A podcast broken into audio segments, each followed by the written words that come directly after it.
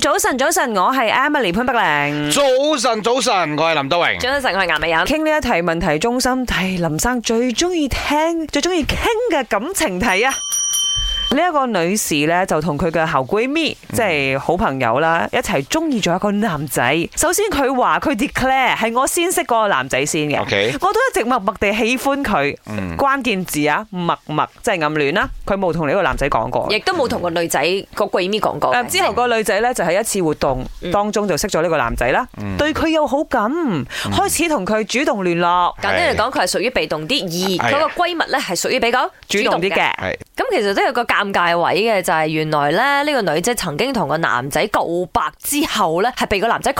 絕嘅。嗱，到最後咧，佢係同呢個女仔嘅好朋友咧拍埋拖添。咁啊啊中當然佢心裏邊就唔舒服啦。係啊知哎呦，而家你個男朋友就係我自己喜歡嘅一個吓，誒男仔男仔咯男仔，佢覺得呢個好姊妹好似搶走咗佢心愛嘅人，雖然佢知佢冇錯， 但係佢覺得佢同佢冇辦法回到以前嗰個純真的友情啊。係，咁啊佢就問大家啦，喺咁嘅情況之下，佢點樣面對呢個 friend 呢？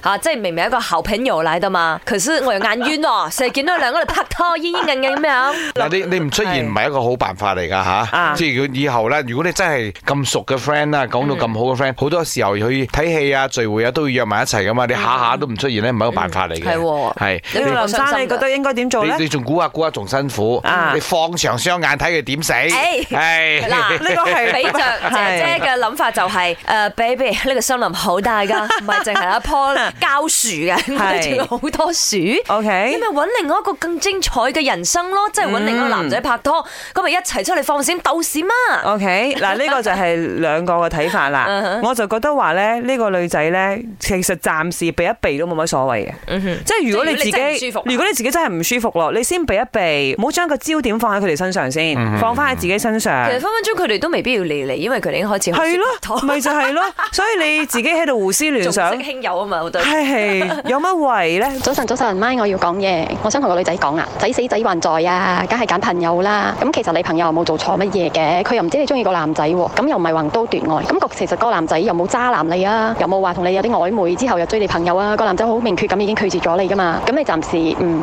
唔好同佢哋一齊出去咯。咁我其實我覺得個朋友係可以繼續聯絡嘅。到你有咗第二段關係嘅時候，你睇翻你其實就冇事噶啦，你會覺得自己好傻噶。